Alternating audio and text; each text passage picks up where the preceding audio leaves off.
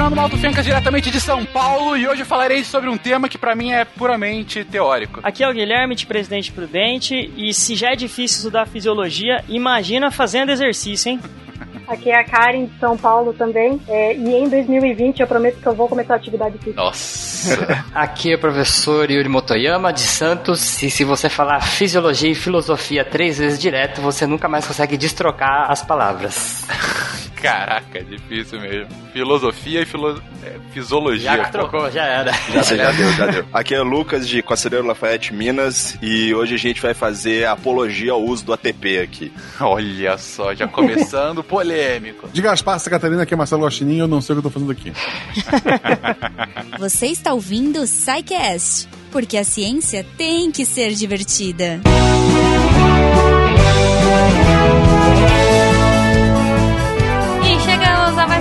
recadinhos do SciCast.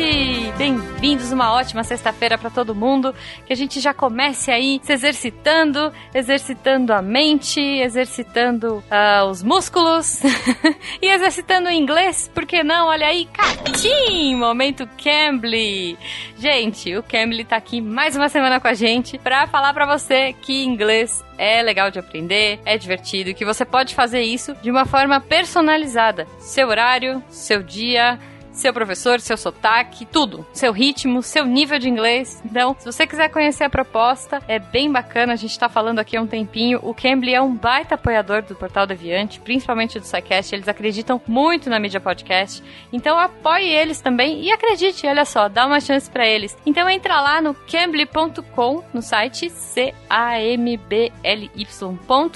e usa o nosso código SciCast para você ganhar uma aula teste, olha só, e ver e, e atestar que tudo isso que eu tô falando é verdade. E é muito legal, é uma experiência muito bacana. Então, assim, cara, você não tá fazendo nada? Vai lá, faz, testa, a hora que você quiser, com o professor que você quiser, eles estão lá disponíveis e tem professor praticamente 24 horas online para falar com você. Fora todas essas facilidades de agendar horário, de escolher o professor que você quer, de escolher por tema, por nível. Cara, é muito bacana. Então, não deixe de ver, de conhecer esse projeto, que é tão legal. Sério, é muito importante e hoje em dia é importantíssimo falar inglês, né? Fora isso, o importantíssimo também é ajudar esse projeto aqui, o Portal Deviante como um todo, se você quiser colaborar a partir de um real, PicPay, Padrim e Patreon. Você já pode fazer parte da nossa família Deviante, olha que lindo, e ajudar a divulgação científica a continuar se espalhando. Além de apoiar o projeto, você também pode falar com a gente pelas redes sociais, olha só, arroba Portal Deviante no Instagram e Twitter. Se for aquela coisa mais fala que eu te escuto, contato arroba. Lembrando sempre, a gente adora continuar a discussão do episódio aqui no post. Eu sempre aponto para baixo, vocês não veem mais detalhe.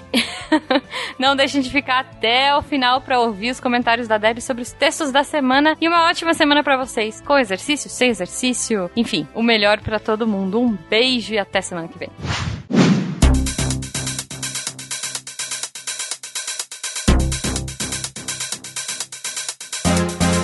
Queridões, voltamos a falar sobre o nosso corpo, mas agora mexendo muito o esqueleto, vamos falar sobre fisiologia, fisio... a fisiologia, olha só, realmente o Yuri me amaldiçoou aqui. Ixi, te contaminei. A fisiologia do exercício, vamos falar sobre, horas, a ciência por trás da gente se mexer, se mexer bem, se mexer de uma forma racional, se mexer da forma a otimizar a forma como a gente, enfim, consegue fazer com que o nosso corpo fique, funcione da melhor forma possível. É isso mesmo, gente. Tô falando besteira logo no início. Afinal, o que é fisiologia do exercício, gente? Por que esse tema aqui no SciCast? Bom, fisiologia é quando você é um termo que você usa para definir quando você decide estudar o funcionamento de alguns tecidos. E aí, quando você põe aí a extensão do exercício, você tenta ver como que os tecidos que compõem o corpo vão influenciar durante o movimento, né? Durante o exercício.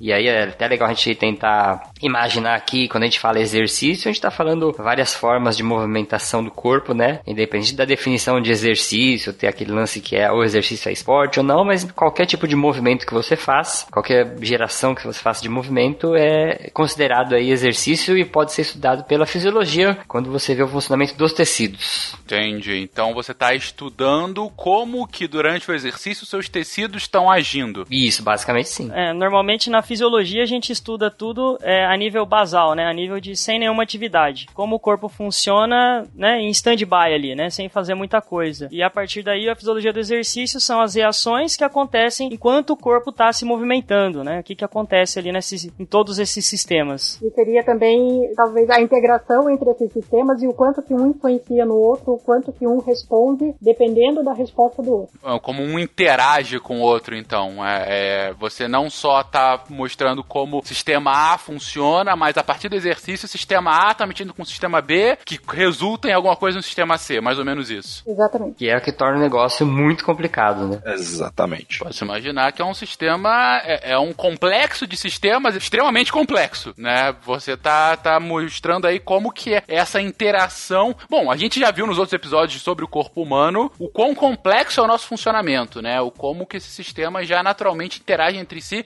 e como isso pode gerar realmente processos extremamente complexos. Adiciona aí agora o corpo em movimento, em é, é, é, demanda constante de energia. Pô, imagino que o negócio fique extremamente complexo. Gente, e para fazer exercício, a gente tá falando aí, como eu disse, para se movimentar você precisa de energia. Para energia, você precisa que o corpo tenha essa energia, que venha de algum lugar. Tem que começar daí, né?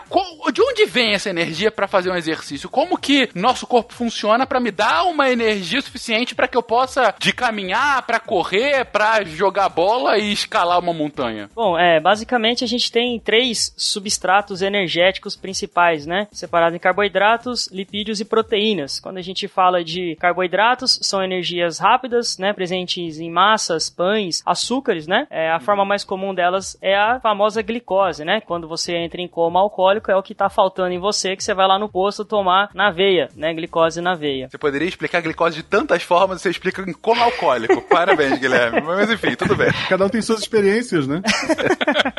É, na- na- nas faculdades sempre tem, né? No primeiro ano, aquele bicho que, Um como alcoólico. que vai pro coma alcoólico, né? Sempre tem. Fica aí o registro, então. É, os lipídios são as gorduras, né? Então são moléculas muito energéticas que também são uma reserva energética no nosso corpo. São, né, aquelas, aquelas pneuzinhos que aparecem, né? São reservas de lipídios, né? De gorduras. E por último, as proteínas, que elas não são fontes energéticas importantes, elas têm mais uma manutenção dos tecidos é, e síntese, né? De, de matéria para o nosso corpo. E em último caso, ela pode ser utilizada como uma fonte energética, é, mas como a gente é, chama de proteólise, né? É um caso que você, onde você já está consumindo as suas reservas musculares para gerar energia. Então seria um caso de desnutrição extrema, né? É a última reserva que o organismo lança a mão quando você não tem nenhuma, nenhuma energia a mais, né? Entendi. Então, é, resumindo, os carboidratos seriam aquela energia instantânea, o lipídio seria a reserva de energia mais para longo prazo, e a proteína é uma reserva, é quando você tá realmente na reserva do carro, né? Aquela reserva que você não pode usar, porque tá faltando carboidrato e lipídio, e caso você usa, é como se o carro tivesse consumido a si mesmo para continuar andando. Exatamente, é isso mesmo. Entendi. Então tá isso, gente. Por favor, não, não deixem seu corpo consumir proteína. É por isso que é muito importante no, no exercício, né? Principalmente quem trabalha com hipertrofia, você ter uma alimentação adequada. Caso contrário, a sua demanda energética vai ser muito grande e você vai acabar consumindo aquela, aquela musculatura que você está construindo, né? Então é muito importante ter o acompanhamento nutricional. Ah, entendi. Aí o cara vai pra academia, tá querendo malhar pra ficar musculoso, que é basicamente, bom, músculo, né? Tecido muscular. E só que ao mesmo tempo ele tá querendo emagrecer e aí para de comer direito e daí ele tá no meio do exercício, na verdade, ao invés de tá só tirando gordura, ele tá tirando a própria massa muscular pra continuar fazendo aquele exercício. É, exatamente. Eu tenho um exemplo próprio meu, né? Eu fui atleta quando adolescente, né? E tinha uma época que eu tava meio que uma queda de desempenho ali. E quando eu fui na nutricionista, eu sou oriental, né? Oriental come pouca carne e muito carboidrato, né? E aí a nutricionista falou: não, não, você tem que comer muita carne, muito mais carne, né? Porque eu lembro que ela tinha que. Eu tinha que comer dois bifes de um palmo por dia, né? Por refeição, aliás, né? Eu nem conseguia comer tanta carne na época, né? Mas. Dois bifes de um palmo, caraca. É, eu treinava bastante naquela época. Tô né? vendo. Então se você não se alimenta, não adianta. Você não. Você. Tudo aquilo que você constrói, você destrói e aí não adianta nada, né? Você tá me falando disso, tá me lembrando daquelas matérias que faziam sobre a alimentação do Michael Phelps. Não sei se vocês chegaram a ver. É, Sim, eu sim. vi também, exatamente. Pizza, hambúrguer, né? Aquelas coisas Era assim. inacreditável, cara. Ele mostrava o que, que ele comia todo dia pra justamente isso, pra ter energia suficiente pra quantidade de, de, de piscinas que ele nadava, né? Treino e tudo mais. Era um troço absurdo. Você- era, cara, procure aí na internet. Vamos deixar depois um link aqui no post. A dieta dele era um troço assim, sobre-humano. E, e ele era esquálido, né? Enfim, extremamente musculoso, né? O cara, um do maior nadador da história, né? Aquele corpo de nadador. E comendo por 100 homens, né? Era um negócio absurdamente grande. Mas por conta disso, por conta dessa exigência, né? Exatamente. É, a gente tem que pensar assim, Fencas, que, por exemplo, um atleta de, de nível olímpico, né? Os caras vão treinar aí durante o dia seis horas, quatro horas, dependendo da modalidade, até mais. Então a demanda pra isso tudo, né, é muito grande. E aí entra a questão também do cara conseguir mastigar aquilo tudo, né? Essa mastigação aí leva tempo, digestão. Então, assim, não- não é muito o caso do cash hoje, mas entra o assunto também da suplementação, né? Você ingerir esses nutrientes por via líquida, que é mais fácil de ser né, metabolizado, até para a própria digestão, né? Então facilita um pouquinho também a vida do pessoal aí. Entendi. Então, às vezes você precisa de muita energia num tempo muito rápido, e aí ingerindo por via líquida seria melhor, né? Seria mais efetivo. Porque assim, o, o Phelps, se eu não me engano, ele chegava a comer 8 ou 10 mil calorias por dia, era alguma coisa bem Era um troço bizarra, desse. assim. Exatamente. E, cara, tentar comer 3 mil é difícil, sabe? Assim, é bastante comida, sabe? Pra quem, pra gente, né, que tá acostumado, não tem essa demanda. Então, mastigar 10 mil calorias, cara, eu não imagino quanto tempo isso gasta num dia, sabe? Dilui isso daí nos suplementos, né? E aí facilita essa ingestão. É absurdo, é absurdo. Mas justamente esse processo, né? A gente tá falando aqui que o nosso combustível são, principalmente deveria ser, carboidrato e lipídio. Mas é isso, esses alimentos estão aqui, são digeridos pelo estômago, os carboidratos e lipídios são aproveitados. Como que isso de fato vira nossa energia? Qual é esse processo? É, na, na verdade, assim, eu acho que é mais fácil pensar assim, carboidratos e lipídios seria como a cana-de-açúcar e o petróleo, né? A partir disso é o que a gente vai fazer a energia. Então a gente beneficia lá o, petróleo, a gente destila lá a- o álcool e aí, aí sim você vai ter a fonte energética de fato, né? Que a gente vai colocar no carro. No caso do nosso corpo, essa energia é o que a gente chama de ATP, né? Adenosina trifosfato, né? É um composto químico, né? Que tem um, uma base nitrogenada de adenina, um açúcar, uma, uma pentose, né? Que é a ribose, e três radicais fosfato, que é isso que dá o nome de trifosfato, né? Então são três fosfatos, e a energia que o nosso corpo utiliza, na verdade, é essa energia química com- é, contida nessa ligação entre esses três fosfatos aí. Então, cada vez que, esse- que o corpo precisa de energia, ele pega uma molécula dessa de ATP, né? ela- ele cliva um, um fosfato e libera energia. Aí transforma esse ATP em um ADP, né? Uma adenosina difosfato, e ainda pode ter mais uma vez, mais uma retirada de um fosfato, formando o AMP, a adenosina monofosfato, né? Então, a energia que o nosso corpo de fato utiliza pro exercício é a energia do ATP. Entendi. Então, você tá dizendo é, a gente tá consumindo essa, essa cana de açúcar, esse petróleo, né? O carboidrato lipídio. E quando a gente faz a digestão desses, desse, dos produtos que tem carboidrato lipídio, essa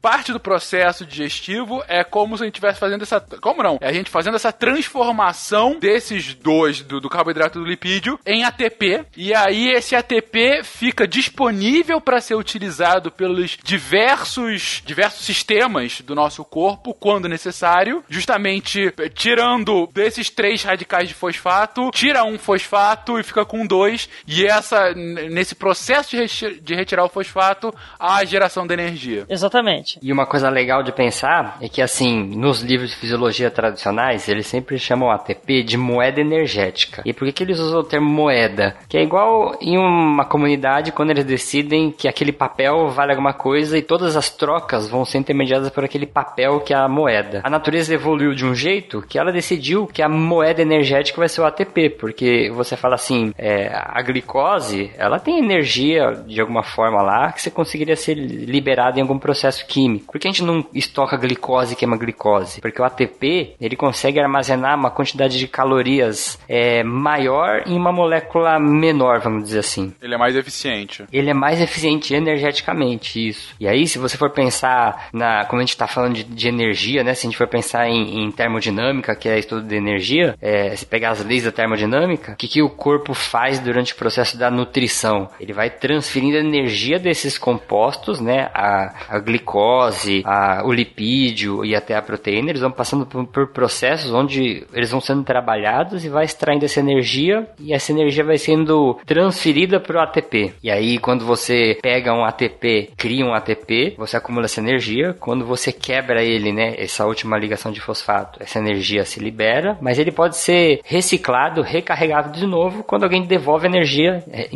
empresta energia de volta para ele. Então, é uma moeda é, que você pode gastar e, e recolher de volta no corpo, gastar e recolher de volta no corpo enquanto tiver nutriente disponível. Então, você tem o ATP, que é a, o trifosfato, você quebrou um deles e virou um ADP, o difosfato, e aí quando você comeu aquele seu macarrão, a, o carboidrato daquele macarrão, ele consegue voltar para esse ADP e, e, e, vira de novo um ATP, é isso? Isso. A energia consegue recarregar. Tem várias etapas que estão no meio desse caminho, mas é isso aí. Entendi. E cada quebra dessa de radicais fosfato, né, só que a gente tá falando que é muita energia, mas cada quebra desse radical libera em torno de 7 mil calorias. Cada quebra libera 7 mil calorias? E seriam 7 quilocalorias, né? Normalmente a gente vê as coisas medidas em quilocalorias. Mas enfim, cada quebra de um radical fosfato são 7 quilocalorias liberando. Eu não sei dizer se isso é muito ou pouco. Você multiplicar isso pela quantidade de ATP que a gente tem no corpo, é muita energia agora. A gente gravando esse podcast, por mais que a gente esteja parado, a gente está gerando muita energia, né? Porque a gente está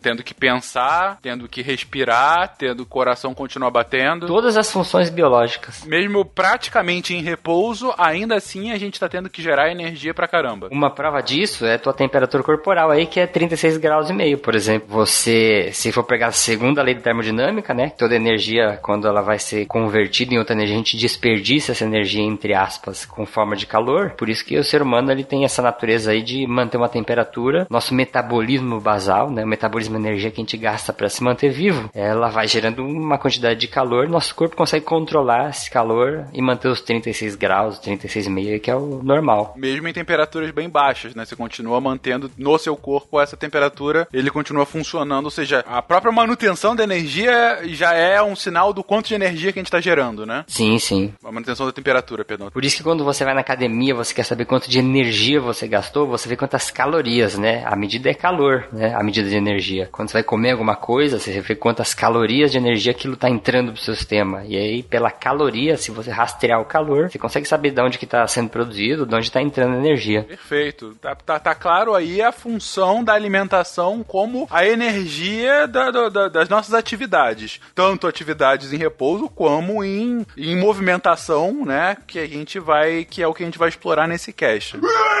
Ajuda o maluco, tá doente! Ajuda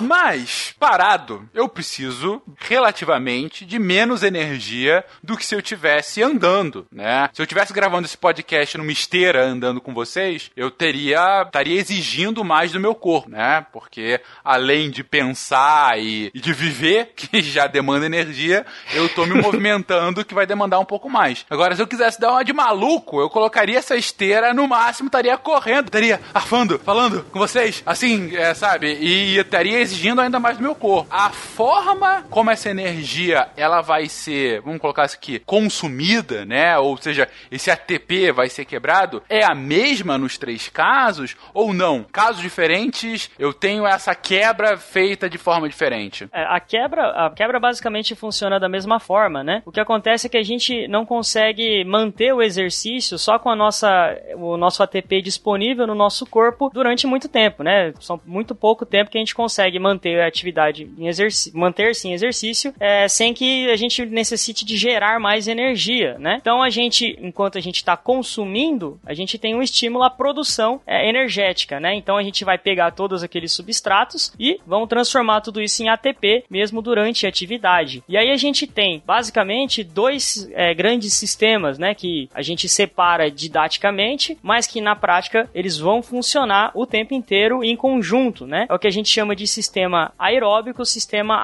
anaeróbico, né? Basicamente, a gente separa isso pela utilização ou não do oxigênio para a produção desse ATP. A gente pode fazer mais ou menos uma analogia como se fosse um carro híbrido, por exemplo, né? Então, o carro híbrido, ele tem um motor elétrico e ele tem um motor a combustão, né? Então, quando você tá a baixa rotação, ele, o carro vai usar o motor elétrico. Quando o carro tá na rodovia, né, andando com rotações altas, velocidades altas, ele usa o motor a combustão, né? Então, nesse caso, a gente tem aqui no, no nosso corpo o sistema aeróbio e o sistema anaeróbio. O sistema anaeróbio é quando o nosso corpo está em um exercício muito alto, né, de intensidade muito elevada, e o sistema aeróbio é mais utilizado quando você está num exercício mais leve. Mas lembrando de novo, né, a gente não é um liga um, desliga o outro, é um sistema integrado em que os dois funcionam o tempo inteiro, né? Então a gente aqui sentado gravando podcast, a gente não está fazendo nenhuma atividade exaustiva, é né? uma intensidade muito baixa, mas a gente tem os dois sistemas funcionando da mesma forma para nos fornecer ATP. Dentro desse sistema a gente vai ter, né, é, o ATP livre, né, que está correndo ali pela corrente sanguínea, que tem algumas reservas nos tecidos. Depois dessa reserva de ATP, a gente tem um sistema que chama ATP-CP, que é a fosfocreatina. É, tem muito suplemento, né, que é vendido, né, a creatina, que a creatina ela junta, né, ela gruda um fosfato nela, ela vira uma fosfocreatina. Quando você tem um, um ADP ou um AMP, o que acontece é que essa fosfocreatina libera esse fosfato e gruda, né, no, no ADP, transformando ele em ATP imediatamente. Então é um sistema que passa direto essa energia e que não necessita de oxigênio nenhum, né? Ele simplesmente passa. A gente tem também a, a quebra do açúcar, né, que é a energia rápida da, do carboidrato. Então a quebra dele, é, a gente consegue fazer isso também na ausência de oxigênio, né, principalmente em atividades é, de alta demanda energética. E a gente tem os sistemas aeróbicos, né, tanto na quebra do carboidrato quanto dos lipídios, a gente faz também um sistema aeróbico onde eu tenho muita, eu consigo produzir bastante energia, mas eu levo um tempo maior para disponibilizar essa energia. E nesse, nesse sistema eu preciso do oxigênio, da molécula do oxigênio. Então eu dependo da respiração, né? De o oxigênio ser suficiente para eu conseguir produzir energia nesse sistema. Entendi. Então vamos lá. Você falou aí de quatro formas como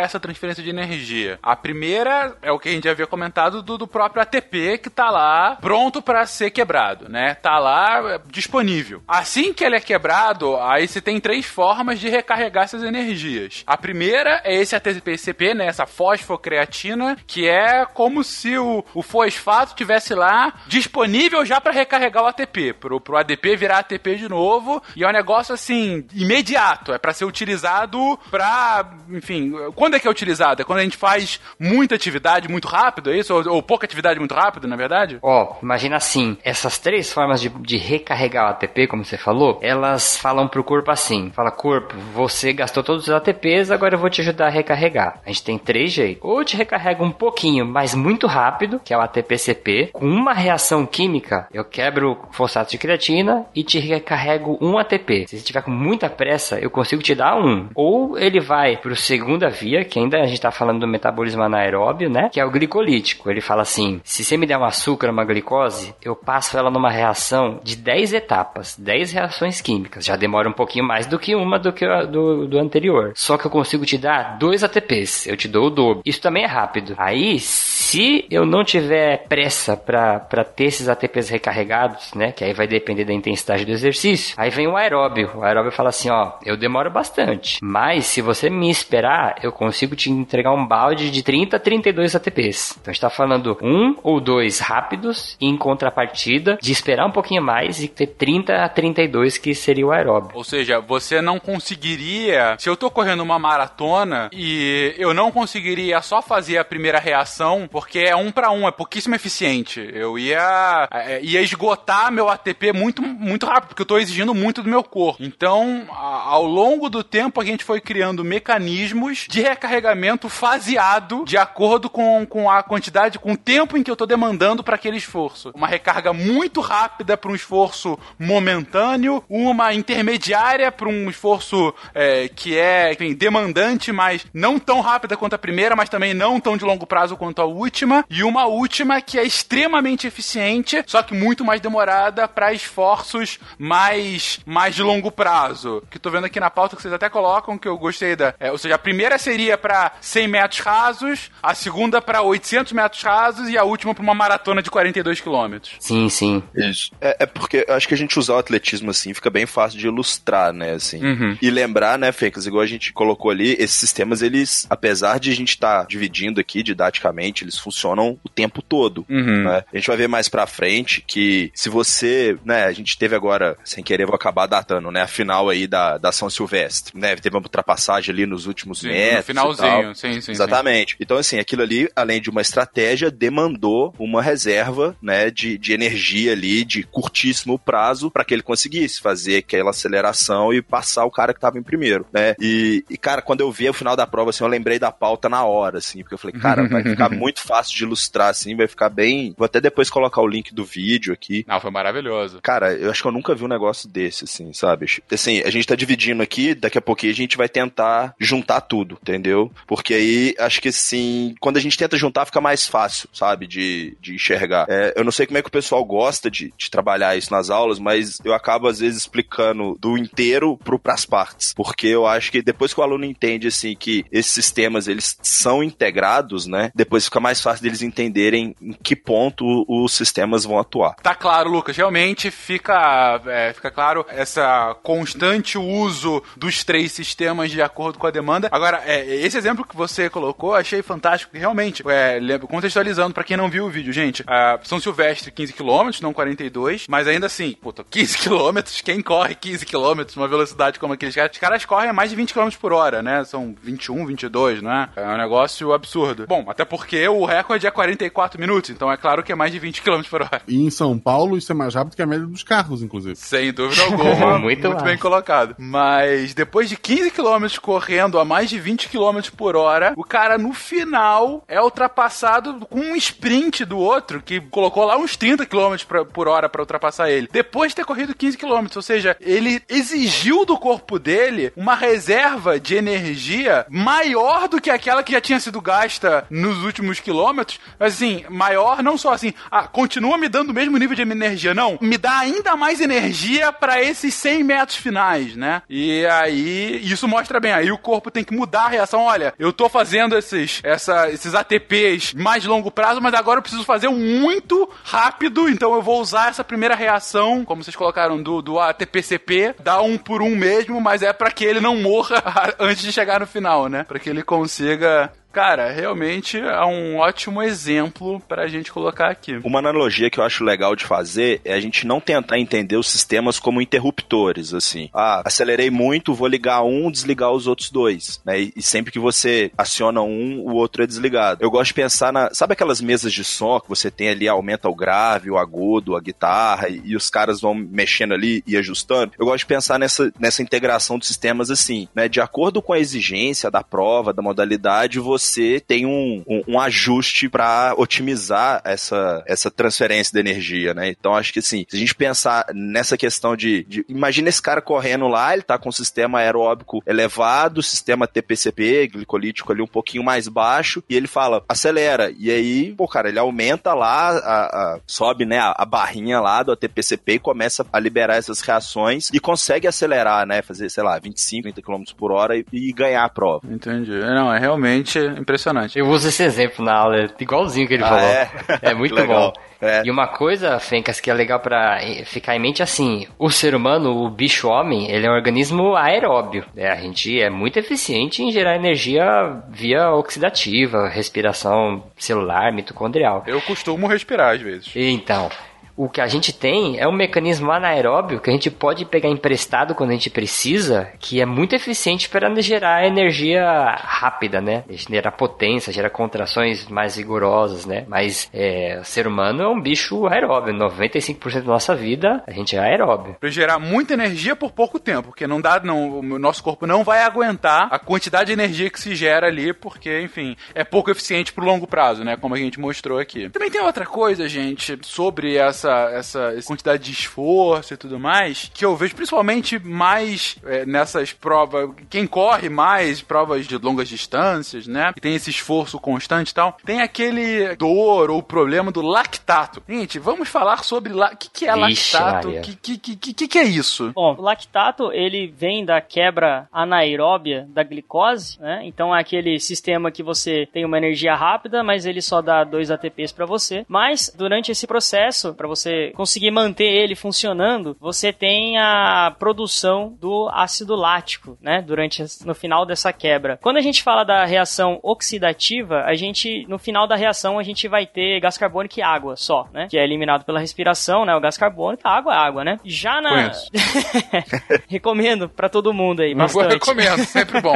Já o ácido lático, ele, ele gera alguns problemas, né, no nosso organismo. Então, essa energia que ela é rápida, ela é um pouco mais do que o ATP-CP, mas ele tem, ele gera, né, um catabólito ali que prejudica o desempenho. Ele, inclusive, é um indicador de fadiga, né, conforme ele começa a se acumular no seu organismo, fatalmente esse cara vai falhar, né, na sua atividade. Ele não consegue manter mais essa atividade por muito tempo. Vou fazer um contraponto aí, Guilherme. Que, assim, tem essa teoria de lactato e ácido lático. Tem bastante autor que vem estudando isso voltado para a fisiologia humana. E aí ficou uma confusão de que o ácido lático acaba aumentando a acidose na célula e levando a fadiga ou levando a dor muscular. Mas hoje a gente tem bastante estudos, até deixei alguns linkados aqui na pauta, onde eles já eh, revisitam essa teoria e desconsideram até a formação de ácido lático no corpo humano. A via da glicose, né, a- quando você quebra uma glicose, ela acaba virando piruvato é, e não virando ácido, porque no final ela recebe hidrogênios e não do hidrogênios, né, a ponto de deixar a célula ácida. E isso acabou mudando bastante a parte da fisiologia do exercício, porque se você pegar livros de fisiologias, é, fisiologia mais antigos, é, eles colocam ácido lático até como causador de vários problemas, e isso acaba causando uma interpretação bem confusa na parte de treinamento. Eu cheguei a ver, assim, algumas. Tanto que muita gente coloca como se o ácido lático fosse responsável pelas dores musculares, né? Após os Sim, exercícios. sim, é. E eu fui em estudos comprovaram que não, não é isso, né? Não é isso que acontece. Para o corpo humano produzir ácido lático, ele teria que ter um pH de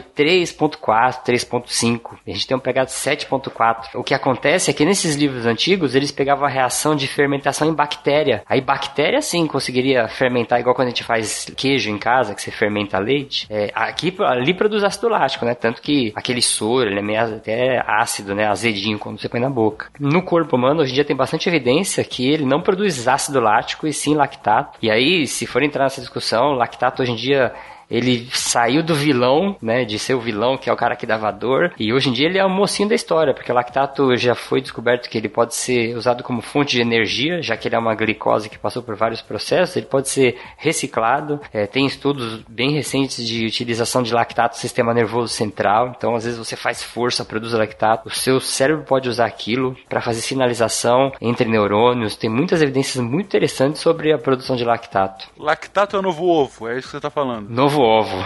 Novo ovo. Entendi. É, falando sério, então, gente, ah, o ponto, então, é trazer que esqueçam ácido lático no corpo humano. O ponto é, lactato, sim, é gerado a partir dessa, dessa, desse sistema glicolítico, desse sistema que a gente está chamando aqui de intermediário. O lactato não causa nada de ruim, não é que ele vai causar fadiga, mas, como disse o Guilherme no início, ele pode ser um indicador de que você está ficando fatigado, né? É, então, se tem muito acúmulo de lactato, pode ser é, é, o seu corpo tende a falhar, tende a não executar exatamente aquela função que ele está executando. É isso, minha galerinha. Isso. Isso aí. Acho que podia até fazer um adendo, porque a ciência é isso, né? A ciência é se testar o tempo inteiro. Uma coisa que é verdade hoje, amanhã pode não ser, né? É interessante, né? Até essa onda crescente aí de terraplanismo, né? Não é que todo mundo aceita que a Terra é redonda, é porque foi várias e várias vezes é, tentaram quebrar que a Terra é redonda e não conseguiram, né? Então a Terra é redonda, né? Então Sim, não existem verdades absolutas, né? Esse é o ponto. Exatamente. Tudo que está na ciência vai ser testado, vai ser contraposto e vai ser posto à prova. Esse é o ponto, e como vocês apresentaram, o ácido lático já foi uma explicação que antigamente era utilizada como não só um indicador, mas como causa da nossa fadiga e até cãibra, mas o ponto é que a gente viu que não, não isso não fazia sentido, isso é era a partir de experiências que não faziam sentido para o corpo humano. E hoje, o que a gente tem de mais avançado em estudo de fisiologia é realmente essa questão do lactato como indicador. Pode ser que no futuro a gente possa falar, não, não, nem indicador ele serve por conta dos brubbles. Os brubbles é muito melhor um indicador pra gente estar tá ou não cansado. Os brubbles sempre é o futuro da ciência, gente. Vocês É têm que saber disso. Os mid-chlorians. Os midi-chlorians.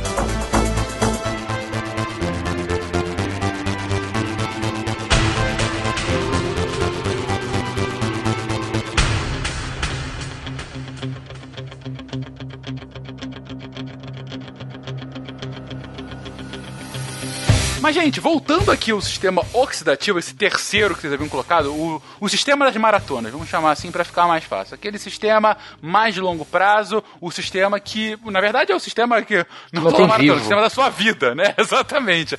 É o sistema que faz com que você funcione como um ser vivo que respira oxigênio. Vocês comentaram que ele é o mais eficiente, né? É mais, ele não é tão rápido quanto os demais, mas é o mais eficiente. O Yuri comentou que a partir de cada reação desse sistema, ele te dá de 30 a 32 ATPs. Isso é coisa para caramba. Como que isso é feito? Como que ele pega o oxigênio e transforma ah, tanto em energia pra gente? O sistema oxidativo, ele funciona com vias de entrada. Então, as vias de entrada podem ser a glicose, que ela vai passar por uma metabolização, ou pode vir por- pela gordura, que vai ser um lipídio, que vai virar um ácido graxo, que vai ser metabolizado. Quando a gente fala de sistema oxidativo, a gente vai falar da usina aí que a gente tem dentro da célula, que se chama mitocôndria. Quem lembra das aulas de biologia, mitocôndria é uma organela, né, um órgãozinho que a gente tem dentro da célula, que ele é específico em gerar ATP, gerar energia, junto com oxigênio, junto com essas vias de entrada aí, que vem do carboidrato e vem do lipídio. Então, quando o carboidrato ele é metabolizado, ele vai entrar na mitocôndria e ele vai sofrer algumas reações para se transformar numa molécula-chave lá dentro, que se chama acetilcoenzima A. Quando essa energia vem do lipídio da gordura, ela vai se transformar, em, arrancar pedacinhos, que se chamam ácidos graxos. Esses ácidos graxos vão entrar também lá dentro da mitocôndria e eles vão ser metabolizados até se transformar nessa molécula-chave que se chama acetilcoenzima A. Beleza até aí? Beleza? Aí, lá dentro da mitocôndria, ela tem um espaço no interior dela que se chama matriz, é onde tem uma reação que é muito conhecida que chama ciclo de Krebs, ou ciclo do ácido cítrico, que é uma reação onde ele vai pegar esse acetilcoenzima A, passar por uma via metabólica que ela é circular, imagina uma roda, e a cada passagem desse metabolismo, ele vai arrancando íons de hidrogênio. E aí, a grande lance dessa história toda é pegar esses íons de hidrogênio que ele, que ele vai sendo retirado da molécula a cada etapa que ela passa nesse, nesse ciclo, que é o ciclo do ácido cítrico. Depois, existem receptores desses hidrogênios, é como se fossem carrinheiros que estão dentro da mitocôndria, que se chama NAD e FAD, NAD e FAD. Esse NAD e FAD, eles são receptores desses hidrogênios. Sabe o que eles fazem? Eles pegam esses hidrogênios, e esse hidrogênio ele tem um potencial energético muito grande lá dentro da mitocôndria. Agora eu estou falando de um átomo de hidrogênio. Eles pegam esses hidrogênios e vão caminhando com esses hidrogênios lá na membrana dessa mitocôndria. Agora, se a gente der um zoom para fora de novo, a mitocôndria seria até legal se tivesse alguma imagem na postagem. Ela tem uma membrana externa e uma membrana interna. Sabe aquelas mexerica pocã que ela tem a casca dela e, e ela tem um espacinho até chegar na mexerica mesmo dentro? Aham. Então é como se tivesse uma membrana externa que fosse a casca da mitocôndria e a parte interna os gominhos. Existe um espacinho. Nesse espacinho que acontece toda a magia do sistema aeróbio ser muito é, energético. Esses NADs e esses FADs, eles vão levar esses hidrogênios para uma outra etapa, que aí quem estuda fisiologia é, tá cansado de ouvir, que chama sistema transportador de elétron, que é um nome bem assustador, mas basicamente o que ele faz? Ele pega os elétrons que estão nos átomos de hidrogênio que o NAD e o FAD estão carregando, com a energia desses elétrons, ele consegue fazer um movimento para puxar hidrogênio para esse espacinho que fica entre as membranas da mitocôndria. Aí o que a gente tem? Um movimento de hidrogênios que estão da matriz da mitocôndria, lá no meio, eles estão sendo bombeados para esse espaço que tem entre as membranas da mitocôndria. Esse espaço, ele fica carregado de hidrogênio e cria uma pressão, que é até uma pressão que cria uma diferença de pressão mesmo e cria uma diferença de gradiente elétrico. Essa pressão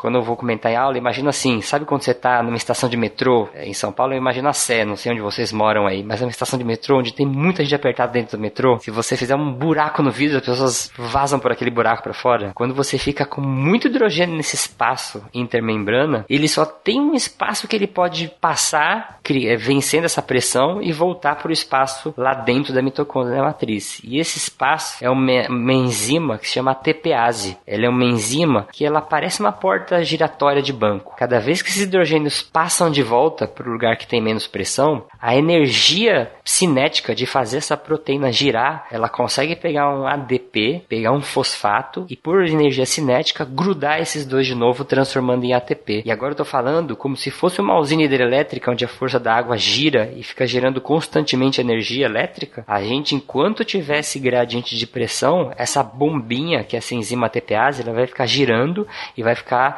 reciclando ATPs pra gente. E onde é que entra o oxigênio? E o mais legal de tudo, que na respiração aeróbica, a gente fala o oxigênio, ele é a fonte da nossa energia, entre aspas, né? a gente não consegue viver sem oxigênio. O oxigênio só precisa aparecer na reação finalzinho disso tudo. Então a gente está aqui há vários minutos falando de metabolismo, metabolismo, metabolismo. O que, o oxigênio faz? No final disso tudo, a gente está falando de hidrogênios, né? O NAD e o FAD carregaram esses hidrogênios. Se o NAD e o FAD soltasse esses hidrogênios dentro da mitocôndria, ela ia ficar ácida, ia mexer no pH dela e ia matar ela. E aí ele fala assim, pô, a gente não pode soltar isso. O que a gente tem que fazer com isso? Aí cola o oxigênio, fala assim, ó, vim lá da atmosfera, tô dando bobeira aqui. Esses hidrogênios, para não serem liberados dentro da mitocôndria, eles se juntam com o oxigênio. Esse, lembrar aqui, né, a molécula da água é H2O. Então, a cada dois hidrogênios, eu junto com um átomo de oxigênio, né? O gás oxigênio tem dois. E eu formo duas moléculas de água. E aí, água dentro do corpo não tem perigo, não tem problema eu liberar moléculas de H2O. Então, o oxigênio ele só serve para se juntar com o hidrogênio é, e formar molécula de água no final da respiração. Ele não gera energia, ele não faz nada, ele só serve para isso. Tá, vamos lá, vamos lá. Você que estava ouvindo um cast de fisiologia do exercício, você não imaginou que ouviria uma explicação físico-química tão complexa assim. A não ser que você já seja da área, então você imaginou que ouviria justamente isso.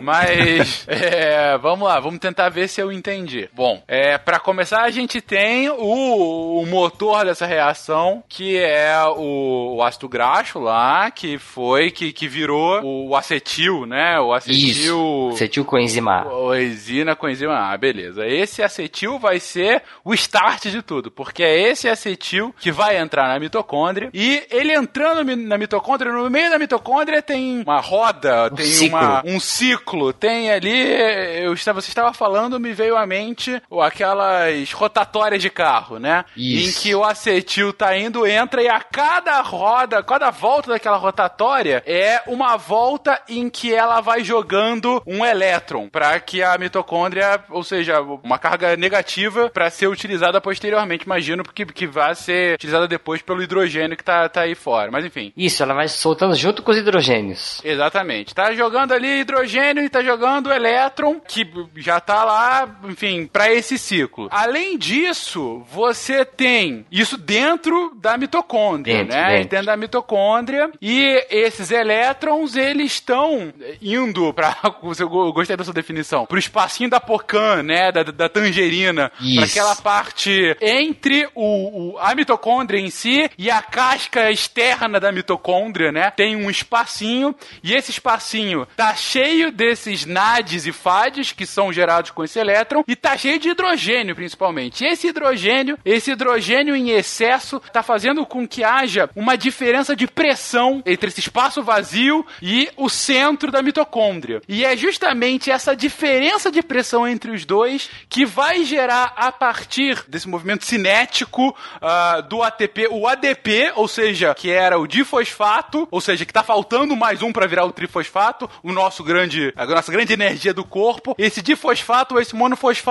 tá lá de bobeira, ele é empurrado para dentro do, do núcleo a partir dessa diferença de pressão e nesse movimento de empurrar pela energia cinética, ele consegue ganhar um fosfato a mais, ele consegue recarregar só pela- por essa diferença de pressão. Isso. Isso. E falta oxigênio. E aí, o problema é, ok, eu gerei muito desse NAD-FAD, eu tô gerando ATP pra caramba, eu tô aqui uma máquina de gerar energia pro meu corpo, o problema é, é, tô gerando tanta energia que se eu ficar com esses NAD de bobeira aqui, é, vai deixar a minha mitocôndria cada vez mais ácida, porque é muito, muita carga negativa aqui, tem que ser equilibrada de alguma forma. E é aí que entra Salvador, o oxigênio, se mistura com o NADFAD, gera água, sai da mitocôndria, vai pro resto do corpo e todo mundo fica feliz. Eu queria ter um aluno assim. Cara, eu tô realmente impressionado com o quão inteligente é esse sistema, né? Você tá aí utilizando diferença de pressão para gerar muita energia e acaba utilizando o oxigênio como final para gerar água, que é absolutamente é, inerte, inócua, né? Na verdade, pro, pro, pro, nosso corpo. E, cara, mas que, que inteligente, realmente, né? Eu não, eu não paro de me surpreender com o corpo humano. Parabéns, corpo humano. Você... Corpo humano não, corpo animal, né? Qualquer ser vivo que, que com respiração aeróbia, ele vai ter uma mitocôndria fazendo sistema, imagino que seja igual a esse, ou pelo menos muito parecido. É bem parecido. Caraca, que maneiro. Olha só, do seu lipídio gerando a sua energia para sua água, passando pela sua mitocôndria maravilhosa. Gente, uma salva de palmas para você. Você que está ouvindo agora no ônibus, bate uma palma só, porque você entendeu como você gera energia no seu corpo e você está igualmente feliz de saber como isso funciona, cara, porque realmente, olha, parabéns corpo humano. Tá com aquele sorrisinho assim, né? Aquele sorrisinho, não, cara, é fantástico, é fantástico você entender como o negócio é quebrado, chega, tal, gera diferença de pressão, energia cinética e recarrega. Gera energia não, você recarrega a sua energia a partir daí, né? É. E aí a geração de energia vai ser quando você quebra depois o ATP. Cara, que, que fantástico. É muito legal, né? E, e deixa eu contar uma história rapidinha. Existe um casamento que foi o casa, primeiro casamento de sucesso que teve na história da biologia. Que existe um livro que se chama Power, Sex and Suicide. Ele conta a história da mitocôndria. E tem muitos estudos que mostram que antigamente, quando existiam só os seres é, bactérias, né, seres unicelulares, existiam bactérias que viviam só de energia anaeróbia e existiam mitocôndrias nessa sopa de, de coisas que eram o planeta Terra. Um dia, uma bactéria colou do lado de uma mitocôndria e falou assim: Ô, oh, mitocôndria, o que você faz? Ah, eu faço muito ATP, só que eu uso oxigênio e, e a sobra de um carboidrato.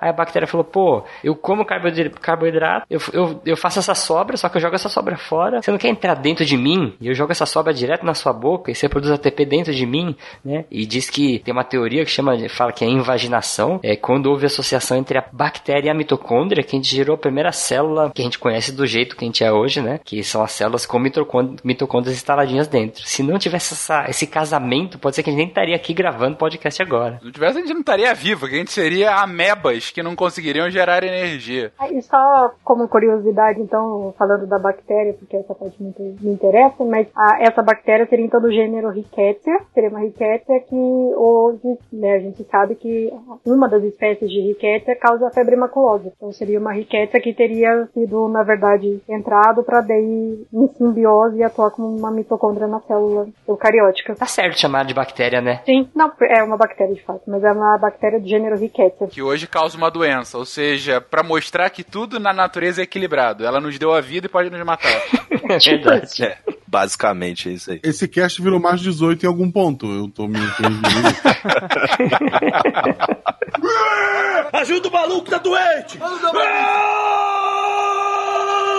A fisiologia do exercício até agora é como o nosso corpo produz e recarrega energia, né? Afinal, sem energia a gente não pode fazer exercício. E agora a gente fez toda a questão de como a gente produz energia a partir desse processo aeróbico. Uma das coisas que eu vejo, mais recentemente que eu vi isso, tá, gente? É o negócio do VO2, o VO2 Max, né? Que tá muito relacionado a é justamente medir a, a, o como o atleta tá bem preparado ou não, né? Eu vi isso muito em matéria de quando tá entrevistando preparador físico de futebol e tudo mais. Aí mostra o cara correndo e aí mostra aquela coisa do VO2 e VO2 max. Tem a ver justamente com isso? É o que? É a nossa capacidade de, de usar esse oxigênio para recarregar nossa energia? É, quando a gente fala de VO2 máximo, né? A gente tá falando de volume de oxigênio máximo, né? Também é o nome de um teste teste. É um teste para você ver a capacidade é, aeróbica desse indivíduo. Então você, nesse teste, você tá vendo a potência aeróbica, você coloca o indivíduo geralmente numa esteira, né? É o mais comum. É, e você faz uma atividade, um exercício incremental nele, né? Então você vai aumentando a velocidade dessa esteira e você vai mensurando a quantidade de oxigênio que esse indivíduo está consumindo durante esse exercício. Né? Então a gente pode, por meio dessa avaliação, saber é, qual que é o máximo, né? Que esse é, a quantidade máxima de oxigênio que esse organismo consegue utilizar para fazer energia durante o seu exercício, né? Então é um, é um quando a gente fala de VO2 máximo, é a máxima intensidade que esse indivíduo vai conseguir fazer alguma atividade e o VVO2 máximo é o máximo de oxigênio que todo o organismo desse indivíduo consegue utilizar para transformar em energia. Entendi. Ou seja, uma pessoa que é um bom preparo físico, ou, ou não sei se tem alguma coisa de genética que também tem impacto isso, depois você me responde, mas alguém que tenha esse VO2 máximo maior, significa que ela consegue num, ela consegue ser mais eficiente no uso do oxigênio, é isso? De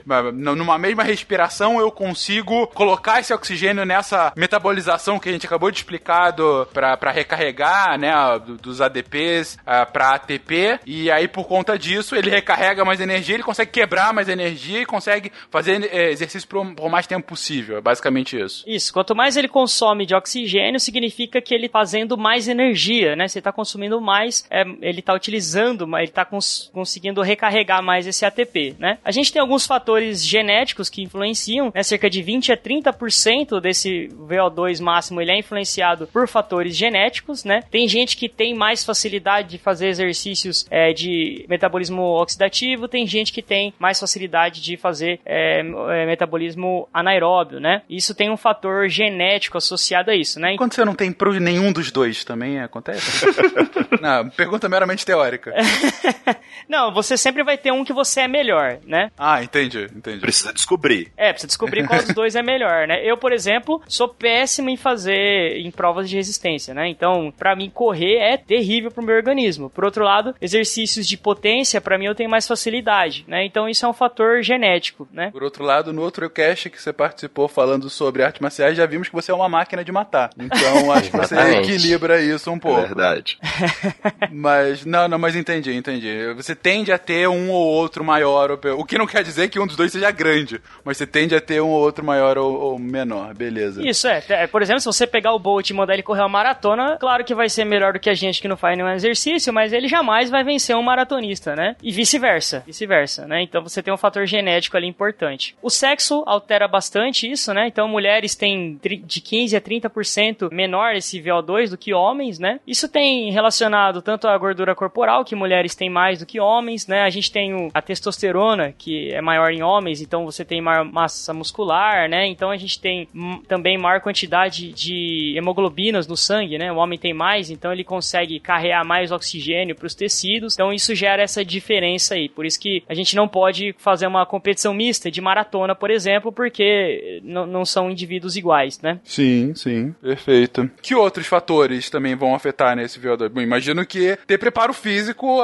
vai, vai afetar bastante isso, não? Com certeza, né? Se o indivíduo ele tá treinado ou não, é, isso vai afetar diretamente, né? O indivíduo que é treinado, todo o mecanismo energético dele, ele, ele atua muito rápido, né? Ele entra em ação muito rápido e ele é muito eficaz em produzir energia. Ele está acostumado a estar tá produzindo muita energia. Já um indivíduo sedentário, você né, tem, já não tem essas adaptações. E essas adaptações, é, tanto a nível molecular, né, quanto também a nível de tecidos. Você tem um fator de hipertrofia muscular, você tem um aumento ali da espessura fisiológica do ventrículo do coração, né? Então você tem um coração mais eficiente em bombear sangue é, para os tecidos, você tem uma maior é, distribuição de vasos sanguíneos nos tecidos. Então tudo isso facilita para que o indivíduo tenha um desempenho melhor, né? E o VO2 ele é determinado basicamente por três pontos. Ele a quantidade de oxigênio que você consegue extrair da atmosfera para dentro do seu corpo, que a gente tem o sistema pulmonar, né? Por isso que a gente tá falando de fisiologia. Então você tem que, se você tiver um pulmão bom, você consegue extrair goles de oxigênios maiores para dentro do seu corpo. Ou seja, um fumante vai ter isso bastante debilitado. Isso, tá lascado o fumante, é. Ou quem mora em São Paulo também não ajuda muito. Que não deixa de ser um fumante, né? Exato. Exatamente. O fumante de espaço aberto. E segundo sistema aí é o circulatório, que é o Guilherme falou. Se ele tiver um coração potente para bombear bastante sangue que foi oxigenado lá no pulmão, se tiver um sangue com bastante hemácias para carregar bastante oxigênio para os tecidos. E o terceiro ponto que é você ter músculos treinados para que eles consigam ter mitocôndria suficiente para poder usar todo esse oxigênio que está vindo, né? Que não adianta vir um caminhão de oxigênio e você não ter mitocôndria lá dentro para poder usar aquilo. Então, é a junção desses três fatores que pode fazer um VO2 grande. E tem até um spin que eu gravei já sobre o recorde do VO2 máximo, que se for um atleta que ele faz aquele aquela tipo de corrida de esqui na neve, que eles andam com aquelas pás nos pés, depois eles vão descendo a montanha. É, o, o atleta com VO2 maior é 96, 98, se eu não me engano, litros por minuto. Agora pra gente localizar, o último teste de VO2 máximo que eu fiz, acho que o meu deu 44 litros por minuto. Que é E quase- você. Eu não sou é- atleta, não, não, não, não, não. não. Eu Não, sou... você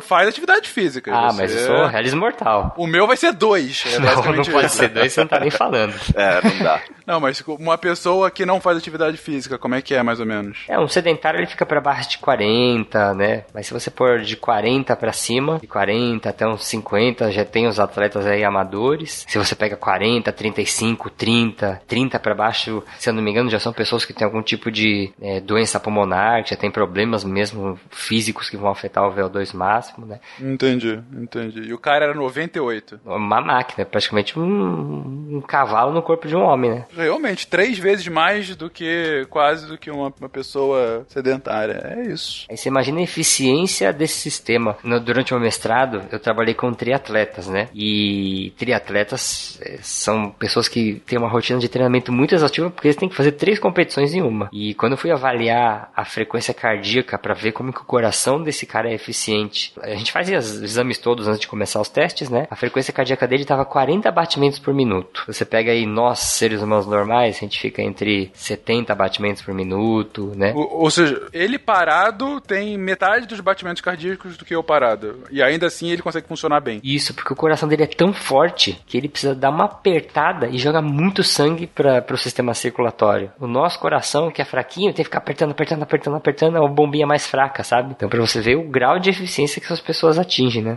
Assim como acontece hipertrofia muscular né, esquelética, a gente pensa que na cardíaca isso acontece também, né? Então acaba sendo muito mais eficiente o bombeamento nesse momento. Isso. Você tá falando que o coração fica mais bombado. Isso. Só um outro comentário é que a- o nível né, que você ganha de aproveitamento em relação daí ao VO2 máximo, ele é muito ah, melhor, assim, né? Ele cresce muito mais rápido no início do treinamento e depois ele chega num platô e daí ele vai subindo bem gradativamente, mesmo que você, a menos que você seja um atleta de elite ou coisa assim, mas senão o ganho que você acaba tendo depois, sei lá, 12 semanas acaba sendo muito menor do que aquilo que você ganhou nas primeiras seis semanas de treino. É, tem uma frase que fala assim: quanto mais treinado, menos treinável. Ah, legal. Vocês estão dizendo que o corpo acaba meio que se adaptando a esse novo normal e é difícil ele ele ser exigido a dar mais. É, ele tem um teto, né? ou- Ele tem um teto. É é uma máquina, mas até a máquina vai ter, de fato, esse teto de funcionamento, né? Caraca. Não, eu, eu fiquei igualmente impressionado com esse VO2 e Max, né? Ah, como com esse batimento cardíaco. Metade do batimento cardíaco. O cara tá... Quando ele vai no, no hospital fazer exame, ele tem que avisar, senão o pessoal já interna ele achando que ele tá doente, vai morrer. coisa, cara. Que coisa. Realmente é, é outra vida. Uma pergunta sobre isso, gente. Como que se mede esse VO2, Max? Digo, é, como que você chegou? Você está quantificando o funcionamento do corpo. É, é aquele exercício, aquele, aquele mensuração que você coloca uma, uma, uma, uma parece uma máscara de gás. É isso mesmo? É isso mesmo, você coloca uma esteira enorme e aí você tem um gasômetro, né? Ligado ali àquela máscara e eles, às vezes eles clipam o nariz, às vezes não, né? É, mas basicamente você vai conseguir respirar só pela boca, então ele gruda aquela máscara. Então todo o ar que entra e que sai do seu corpo é medido pelo, pelo gasômetro ali. Só que você corre ali igual o Darth Vader, né? É muito ruim, é verdade. E quem já fez é terrível, assim. Começa, seca a garganta, assim, ó, começa a coçar. É um negócio é, horrível de fazer mesmo. Por quanto tempo essa tortura? Até você morrer, até você não aguentar mais correr na esteira, até você falhar, você fica correndo. Até você morrer, bem a ser bem, bem tranquilizador. É, mas a sensação é quase essa, né? A sensação É. é, quase morte, assim. Normalmente nos, na- nos laboratórios de fisiologia, eles têm um colete que o pessoal veste e esse colete prende você no teto. E aí você corre, corre, corre, quando você tá pra morrer, que sua perna não funciona mais, você larga o corpo e acaba o teste ali, né? Então é até morrer mesmo. Muita gente vomita e tudo. Caraca, eu realmente não quero fazer esse exercício. É um teste máximo, né? Você, você leva o seu corpo ao limite máximo mesmo, até você não aguentar mais. Sem dúvida. Mas de tudo que vocês comentaram aí, o que eu acho ainda para continuo fascinado com o corpo humano, porque assim, a gente, cara, desde o colégio a gente sabe como funcionam os sistemas, né? Você sabe que o nosso sistema respiratório é para jogar oxigênio para dentro. Você sabe que o sistema circulatório é justamente para pegar esse esse oxigênio e levar até as células e para trazer o gás carbônico de volta, né? E você sabe que, bom, aí já no ensino médio você sabe como funciona uma célula e ainda que você não tenha essa explicação brilhante que o Yuri deu agora de como funciona essa recarregar a energia, ainda assim você sabe como que funcionam as organelas e você tem uma noção de como que é, esse oxigênio vai entrar e falar, ok, aí o oxigênio gera energia. É o que você aprende. Mas quando você coloca isso em destaque e você vê a complexidade que ainda mais depois dessa explicação de como funciona todo esse sistema oxidativo, né, pra recarregar as energias pra gerar o ATP de volta. Cara, é, é um negócio maravilhoso, né? Você, você para pra pensar, cara, você tá respirando, você tá trazendo o oxigênio do ar, esse oxigênio tá chegando no seu pulmão, e aí o sangue, ele vai recolher e vai levar pra cada uma das suas veias, pra cada capilaridade, tá levando pra uma extremidade do seu corpo esse oxigênio, oxigênio esse que vai entrar justamente na fase final de todo aquele ciclo para fazer com que a sua a sua célula não fique excessivamente ácida e aí carrega de volta o gás carbônico e aí volta. Cara, você vê a complexidade desse negócio e sei lá, É uma tecnologia muito avançada, se parar pra pensar, muito, né? né, cara? É, e é o que vocês estavam falando, daquela interação entre os sistemas, né? E como, não sei, não sei se sou eu que tô fazendo um deslumbramento que deveria ter acontecido na sétima, na oitava série, tá acontecendo agora, Não, eu fico com mais de assim também. 30 anos de idade, mas, cara, é um negócio maravilhoso. Eu, eu falo com meus alunos brincando assim, que o ser humano tá desenvolvendo tecnologia para construir um robô para substituir o ser humano, né? Eu acho que quando ele evoluir essa tecnologia no máximo, ele vai chegar a gente, no ser humano igualzinho.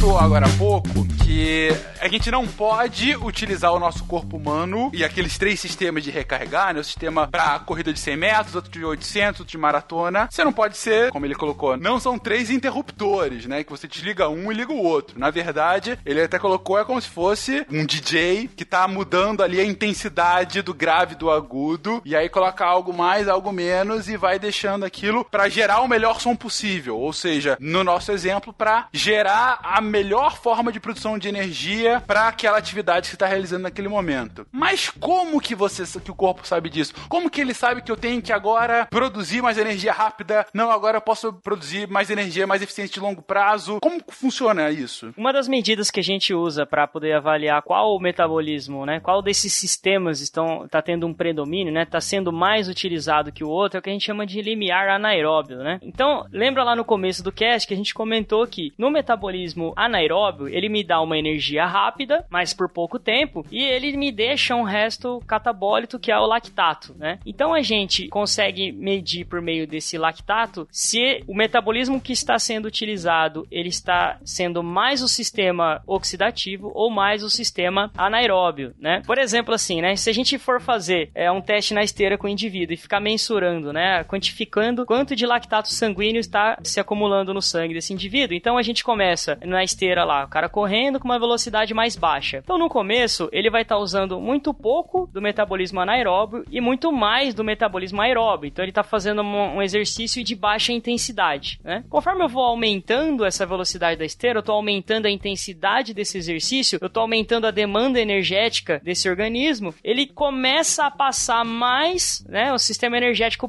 começa a ser utilizado mais o sistema anaeróbio. Né? Dessa forma, começa a se acumular é, o lactato no sangue. Só que aí tem um fator interessante que é, tá, o lactato tá lá e é, se ele tá lá significa que esse indivíduo não vai conseguir manter essa atividade por muito tempo. E como é que eu tiro esse lactato do meu corpo, né? Justamente fazendo é, metabolismo oxidativo. Então, no metabolismo oxidativo, eu transformo esse lactato em piruvato e ele entra novamente naquele ciclo que o, que o Yuri comentou, né? Então, é um sistema muito bem integrado. Você tem um metabolismo mais eficiente oxidativo que, além de fornecer bastante energia de forma muito eficiente, ele ainda recicla esse resto catabólico do metabolismo anaeróbio e transforma novamente em energia. Só que para isso eu preciso diminuir a intensidade do meu exercício para que eu tenha mais predomínio de metabolismo oxidativo e eu tenha oxigênio suficiente para remover esse lactato. Nessa salada que eu fui e voltei de uma curva de intensidade, né? Você tem um ponto em que você tem um equilíbrio desse sistema. Então eu estou produzindo bastante lactato e eu estou removendo bastante lactato. Né? Então é, uma, é o que a gente chama de limiar. Nessa intensidade é a máxima intensidade que esse indivíduo consegue remover todo o lactato que ele está produzindo. Então ele está ainda com predomínio de metabolismo oxidativo. Se eu aumentar a intensidade do exercício para além desse limiar, eu vou estar tá utilizando predominantemente o metabolismo anaeróbio. Dessa forma, eu estou acumulando lactato no sangue, eu estou exigindo muito do meu sistema energético e esse indivíduo, se eu for aumentando essa intensidade, ele vai à fadiga porque o sistema não consegue mais compensar. É como se, conforme você vai fazendo um exercício, você vai aumentando a intensidade. Então, pega lá, tô sentado, meu metabolismo aeróbio tá gerando toda a energia porque eu não tô precisando de energia muito rápido. Aí eu levanto e começo a andar numa esteira. E a cada 3 minutos, alguém vai aumentar 1 km por hora dessa esteira. Aí o cara aumenta 1 km e aí meu metabolismo aeróbio fala assim: eu dou conta, vambora. Ah, aumenta mais 1 km, vambora,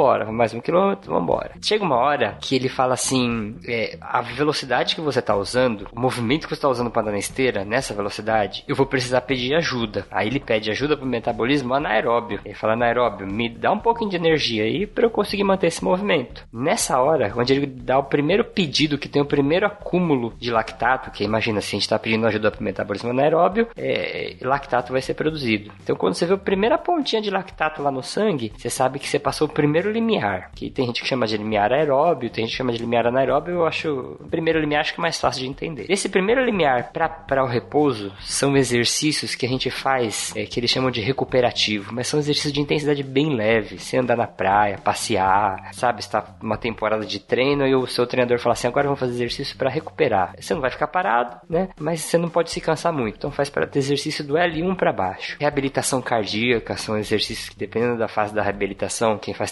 transplante, cirurgia, gira em torno desse L1. Aí vou continuar aumentando a velocidade e volta no teste na esteira. Aumenta mais um pouquinho, aí o metabolismo aeróbio fala assim: anaeróbio, me ajuda mais um pouco. E cada vez ele vai ajudando mais, cada vez vai ajudando mais. Até chegar num ponto, que é o que o Guilherme falou, onde a gente chega no segundo limiar, que aí a gente chama de limiar anaeróbio, limiar de lactato, dependendo do jeito que você medir. Nesse ponto, o metabolismo anaeróbio, ele está ajudando bastante, só que todo o lactato que ele está produzindo, é, o metabolismo aeróbio está usando, está comendo esse lactato de novo. Então não está sobrando no metabolismo. Desse ponto, do L1 até o L2, é onde a gente faz os exercícios com intensidade um pouco maior. Quando a gente vai correr na praia mais forte. Perto do L2 é onde os, o maratonista corre uma prova inteira, né? São intensidades que você faz aqueles tiros quando está correndo na praia, você corre, corre, corre bastante, para, né? Então a gente fica perto desse L2. Do L2 para cima, você tem é, produção de lactato ainda, só que agora o seu metabolismo aeróbio não consegue consumir aquilo tudo, então ela começa a subir e ela vai extrapolando. E aí se você for continuar o teste incremental, você vai até o VO2 máximo, que o VO2 máximo é 100% da sua capacidade aeróbia. Então ali é o máximo que o seu metabolismo aeróbio, vamos dizer assim, consegue funcionar. No VO2 máximo estão os exercícios bem intensos, né? Velocidades bem intensas. Passando desse máximo, a gente consegue fazer exercício também. Você consegue correr na esteira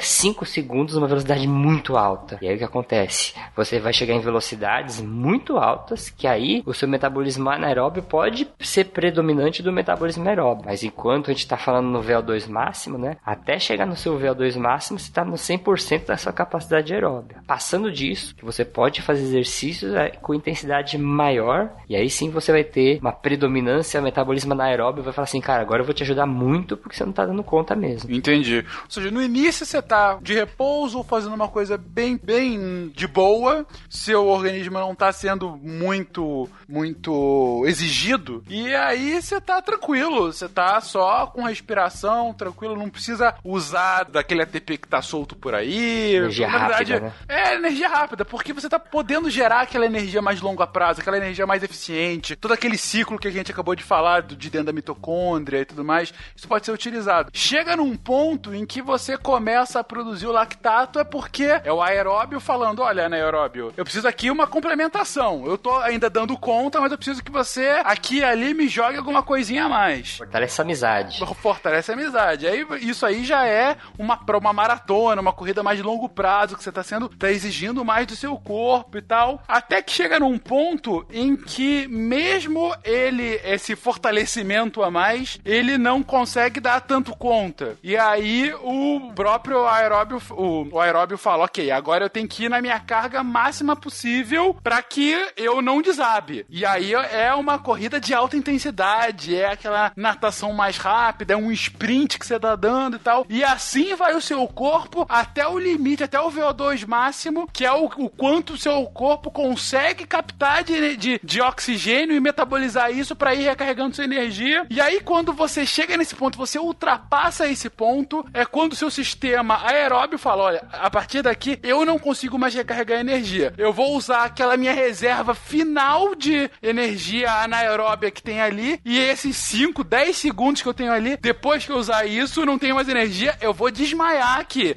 É Ai, isso que você duro. quer? Continua morrendo, aí, continua então correndo aí, desgraçado. E se você continua correndo, você vai correr até a exaustão e morrer no final, porque seu corpo não aguenta mais. É basicamente esse, esses os, os, os- as fases, né? Esses limiares que vocês tá- vocês estão colocando. Isso. No indivíduo moderadamente treinado, a gente consegue correr aí entre 60 a 90 segundos com predominância do metabolismo aeróbio. Mas a gente tá 27% acima do seu VO2 máximo. Então eu sempre brinco assim: é, se algum dia você tá andando na rua e um pitbull se solta da coleira e vem correndo pra te matar, você tem 90, se- 60 a 90 segundos pra correr no seu máximo e tentar fugir dele. Porque se passar disso, você, a perna vai tremer, você não vai aguentar fugir mais. E, e é isso mesmo, a, a perna vai tremer, você vai desmaiar, é justamente não tenho mais energia, esse é o ponto. Não tem mais, trava tudo. Caraca, é realmente colocar. Pra você da informática, é o overclock do corpo humano.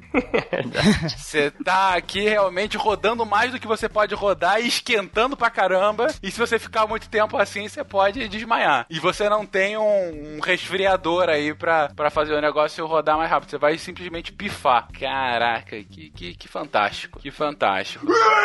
Ajuda o maluco, tá doente!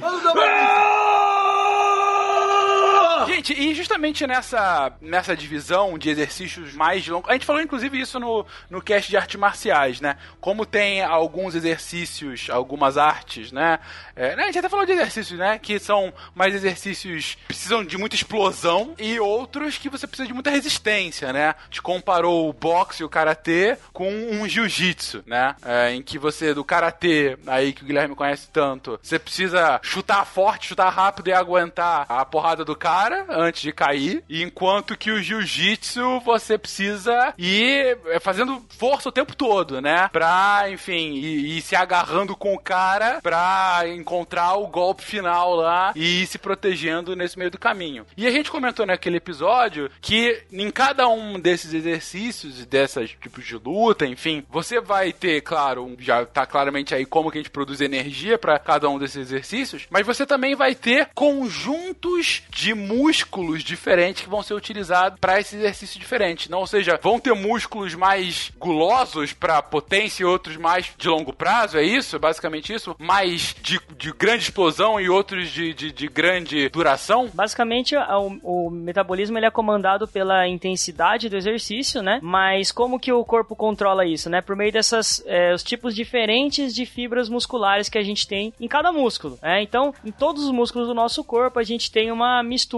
de fibras tipo 1, fibras tipo 2. E da mesma forma que o metabolismo, você tem músculos que tem mais de um tipo e menos de outras, né? E isso vai variando de músculo para músculo, mesmo no próprio indivíduo, né? No mesmo indivíduo. Então, as fibras de tipo 1 são as fibras de contração lenta. Elas usam preferencialmente o metabolismo aeróbio. Então, elas são, elas não possuem uma contração vigorosa, né? Mas elas são muito resistentes a fadigas. São músculos, principalmente músculos posturais, né? Que ajudam a gente a manter a nossa postura. Então, eles conseguem conseguem ficar em contração durante muito, mas muito tempo mesmo, né? Mas não exercem lá grande força. Já as fibras tipo 2 são as fibras de contração rápida. Elas usam o metabolismo anaeróbico, né? Elas fadigam muito rápido, mas elas têm contrações fortes e vigorosas. Então, quando a gente precisa levantar um peso muito grande, né? Vencer uma grande resistência, a gente usa muito a fibra tipo 2. E claro, né? Se a gente está carregando uma coisa muito pesada, a gente não consegue carregar por muito tempo, porque é, o nosso músculo entra em fadiga, né? Então, a gente tem esse, esse balanço, né? Então, quando a gente precisa de um movimento muito rápido, a gente utiliza fibras do tipo 2. Fibras do tipo 2 vão utilizar metabolismo anaeróbio, né? Então, ele vai para esse metabolismo anaeróbio. Se eu estou fazendo exercício mais leve, não tão pesado, eu consigo utilizar fibras do tipo 1. Com isso, eu consigo fazer o metabolismo aeróbio. Com isso, eu não, não necessito, né, do metabolismo anaeróbio e não acumulo lactato no meu corpo. E até uma coisa que diferencia bastante também uma fibra da outra, que é até o que foi comentado, mas é que as fibras do tipo 1, que são de contração lenta, elas têm esse metabolismo predominantemente aeróbio justamente porque elas têm uma quantidade de mitocôndrias muito maior do que a fibra do tipo 2. Então, é, é, essa é uma, uma diferença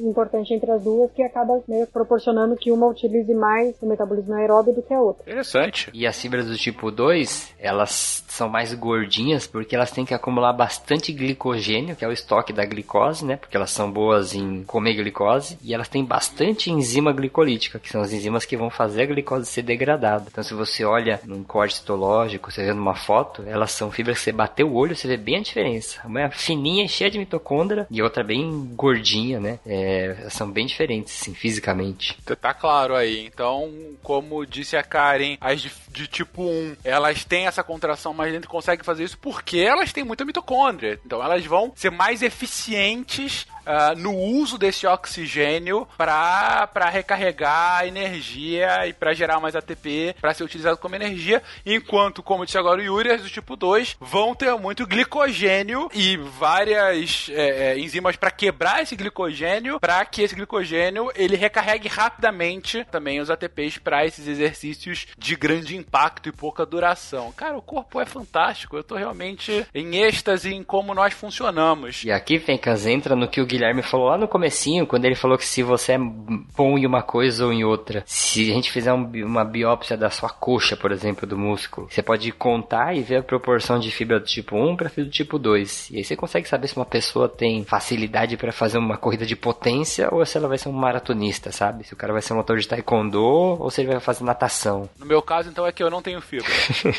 fibra tipo zero. Tipo zero.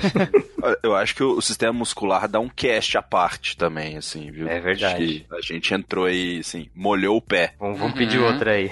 É. Ah, já, fica aí. Galerinha, então foi basicamente isso. A gente foi falar de fisiologia do exercício, a gente falou basicamente de geração de energia. Como que a gente gera e recarrega a nossa energia para que a gente possa fazer todas as atividades que a gente executa. E como que isso impacta os diversos sistemas do nosso corpo. Como que isso faz com que a gente tenha que respirar mais rápido, tenha que ter um pulmão com bastante potência para pegar todo o oxigênio do ar, para que a gente, a gente precisa de um sistema circulatório, um coração vibrante que consegue bombear com mais eficiência sangue para cada extremidade do seu corpo. Precisa ter sistemas musculares que conseguem capturar esse sangue, o oxigênio que vem dele e transformar em energia, ou não, ou faz uma, uma transformação anaeróbia e quebra o glicogênio para jogar no ADP, formando ATP. Sopa de letrinhas, mas vocês acabaram ficando sabendo como que você é uma pequena máquina que gera energia e consegue se movimentar de forma tão brilhante, como que você tá gerando energia para conseguir ouvir e entender esse cast. E já fica aí, na verdade, como a gente acabou de dizer, ideias para casts futuros, onde a gente fala mais sobre o nosso sistema muscular, nosso sistema musculatório e como que ele faz essa interface energética e como ele consegue fazer com que nós nos movimentemos dessa forma maravilhosa que os humanos o fazem. Gente, palavras finais sobre os nossa, sobre a fisiologia do exercício, sobre a forma como a gente gera energia.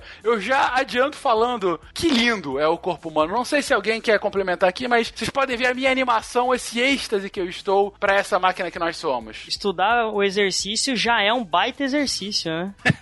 É verdade. Ficou claro isso, ficou bem claro isso. Isso é. A, a próxima vez que o médico mandar eu fazer exercício, eu vou fazer teórico.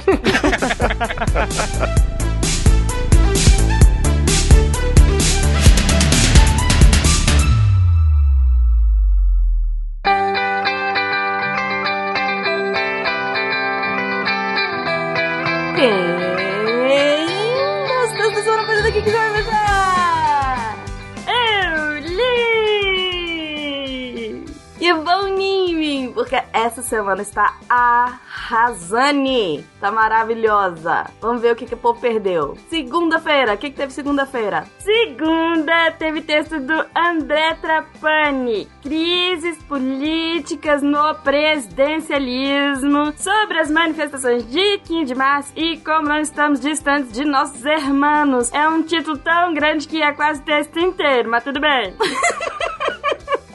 É isso, gente. Esse é o título gigantesco, mas que já fala tudo. Mais uma vez brilhante. O texto do André explica pra gente o sistema presidencialista de governo. Ahn, como eu já disse, o André é incrível. Ele faz uma comparação com o parlamentarismo, traz exemplos como anda a situação em vários países e traz a questão do Brasil. Corre lá. Imperdível. Terça-feira. Terça-feira teve texto da fantástica Isabela Simeão. No texto Chuvas de Verão, Enchentes, Inundações e Deslizamentos, ou Porque a Tragédia se Repete.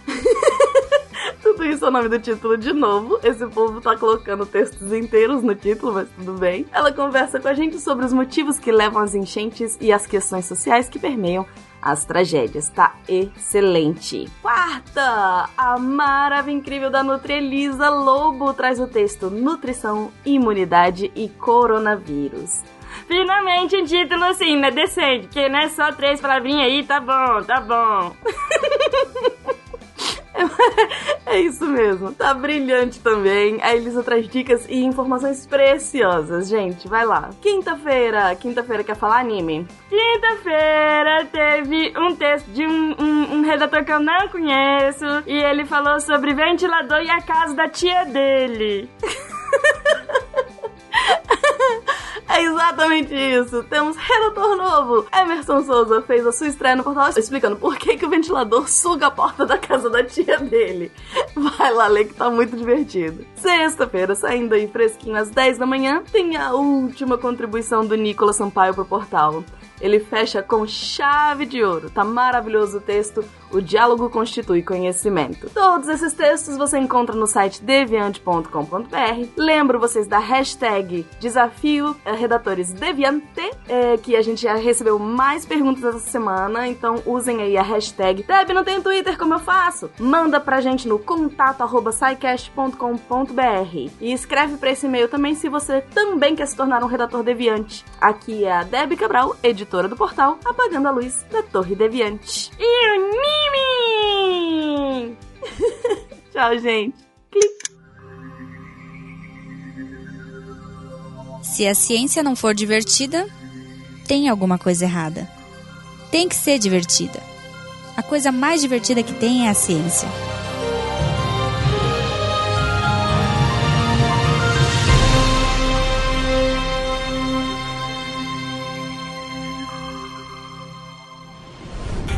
Este programa foi editado por Tapcast. Edições e Produções de Podcast.